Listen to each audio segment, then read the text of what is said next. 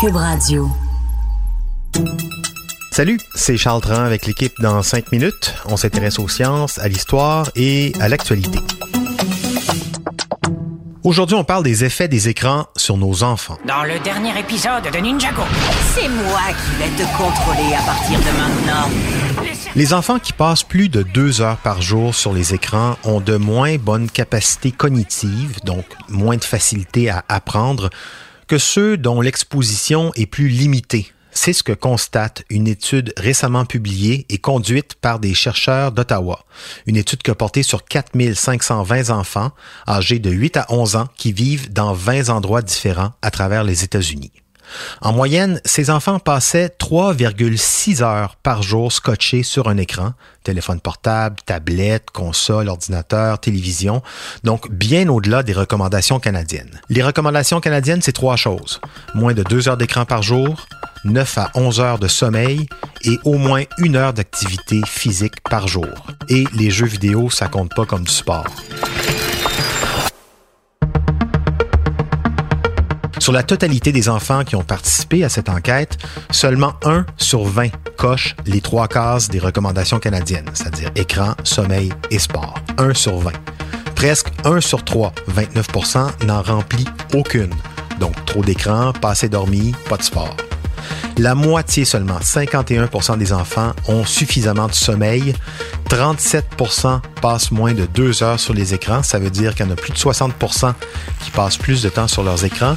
Et 18% seulement, 1 sur 5, pratiquent une heure d'activité physique par jour.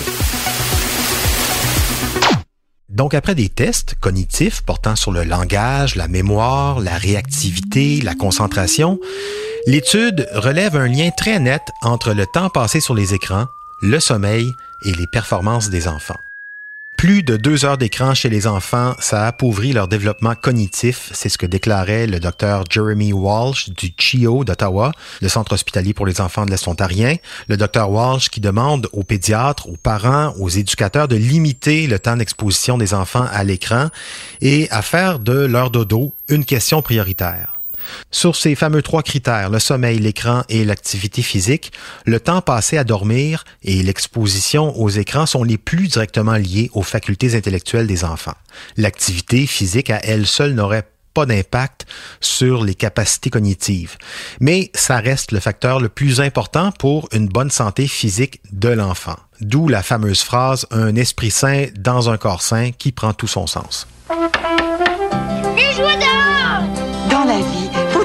De faire de l'exercice. C'est bon pour la santé. Faire du sport, jouer dehors, c'est bon pour tout le monde. Même si pour le moment, l'OMS, l'Organisation mondiale de la santé, ne fait pas de recommandations spécifiques sur le temps d'exposition devant les écrans chez les enfants, des pédagogues, des scientifiques mettent de plus en plus en garde contre les écrans à haute dose en pointant des effets qui vont des difficultés de concentration à la dépendance aux écrans.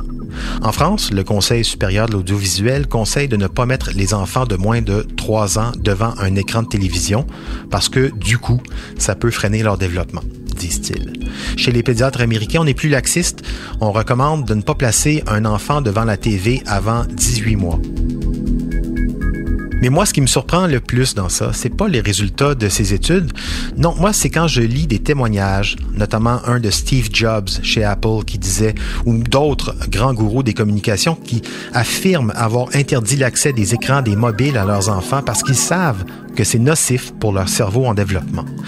Quand je pense à ça, je suis étonné de voir qu'encore aujourd'hui, malgré le fait que la science tente à prouver la toxicité des écrans pour nos enfants, comme la cigarette ou l'alcool peut l'être, ben, qu'on soit encore aujourd'hui si complaisant ou peut-être impuissant face à cette envie qu'ils ont d'aller s'hypnotiser devant YouTube.